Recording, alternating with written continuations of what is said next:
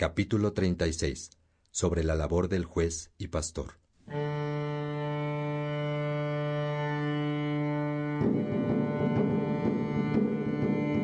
Hey, peregrino, qué bien se siente ir junto a ti en el camino. Me da paz saber que vas a mi lado. No te adelantes ni te quedes atrás. Será bueno que estemos uno al pendiente del otro. Así aprenderemos y disfrutaremos juntos.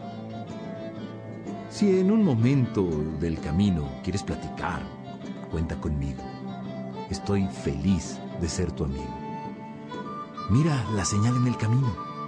Prende la radio. Agustín nos va a dar pistas para vivir sanos y buenos.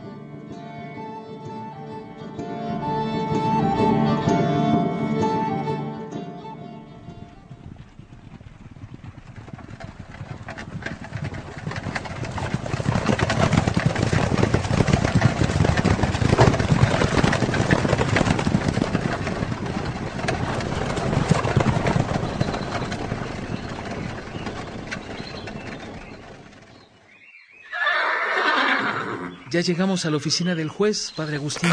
Gracias, hijo. Vamos, Faustino. Vamos, padre. Es un honor acompañarte al menos un día en este oficio. Buenos días, padre Agustín. Tiene mucha gente esperando. Buenos días, hijo. Pasa uno por uno y sírveles agua porque es probable que tarde con algunos. Así será, padre. De hecho, les he dejado una bandeja de fruta sobre la mesa. Gracias, hijo. Buenos días, señores. Que pase el que llegó primero, a menos que haya un anciano o un enfermo que requiera pasar primero. Todos están sanos, padre. Así que entrarán conforme fueron llegando. Adelante. ¿Qué lo trae hasta aquí, señor? Vengo a venderle a la iglesia mi hacienda. No compramos ni casas, ni campos, ni haciendas, señor, a menos que quiera donarlo. ¿Su respuesta es definitiva? Se lo vendo a buen precio. Y luego ya usted hace lo que quiera con ella. No, señor. La iglesia de Hipona no compra nada de eso, aunque haga falta. Preferimos recibirlo en donación o como legado. Que tenga buen día, señor. Buen día, padre Agustín. Eh, Siguiente. Buen día, padre. ¿En qué puedo servirte, hijo? Supe que mi papá dejó en herencia su casa a la iglesia. Ayer estuvimos con el notario y nos leyó el testamento. Pero fíjese que tuve 14 hijos y cuatro de ellos son muy pobres. No tienen donde vivir dignamente. No comprendo por qué mi padre no pensó en ellos. Supe del caso la semana pasada, y yo mismo le dije al notario que en ese caso la iglesia rechazaría el regalo. Váyase tranquilo y diga a sus hijos que vengan mañana por la carta donde les cedo la herencia. Muchas gracias. Que tenga buen día. padre. Gracias a Dios, hijo mío. ¿Qué pasa el siguiente? Buenos días, padre. La paz sea contigo, hijo. Eh, siéntate. ¿En qué puedo servirte? Mi padre le manda 100 monedas para los pobres y me pide que usted me devuelva la escritura donde quedó escrito que al morir él, su casa sería de la iglesia. Ahora él quiere que usted me dé las escrituras para que se corrijan y la herencia sea a mi favor. Dile a tu padre que venga mañana por la escritura y llévale el dinero con el que te ha enviado para los pobres. No es correcto lo que ha hecho. Padre, eh, perdónalo. Regresa mañana por una carta para tu padre, donde le aconsejaré que sirva a Dios humildemente. Gracias, padre. Hasta mañana. Ve con Dios.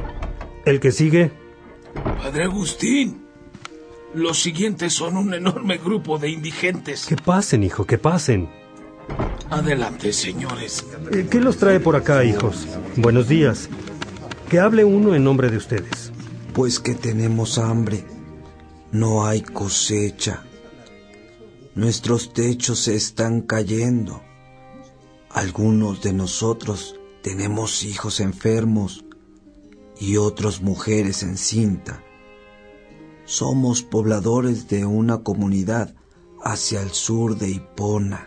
La iglesia es pobre, hijos, pero vengan mañana que hoy mismo enviaré la fundición de los vasos sagrados a un comerciante para que nos compre el metal y el dinero sea repartido entre ustedes. No es necesario que vengan todos. Manden a dos o tres de parte de la comunidad. aquellos en quienes ustedes confían porque han dado muestra de amor hacia el pueblo. Así será, Padre. Gracias. Cuando el trabajo dé frutos, nosotros compartiremos contigo. La humildad con la que llegan es grande, hijo. Dios les dé el fruto que anhelas y mientras trabajen con todo su corazón. Vayan en paz. Gracias, Padre. Dios los bendiga, hijos. El que sigue. Padre, los demás casos no son de trato directo contigo, sino cosas cotidianas. Hoy no hubo juicios programados, puros asuntos de venta, herencia y legado, además de los pobres que has atendido.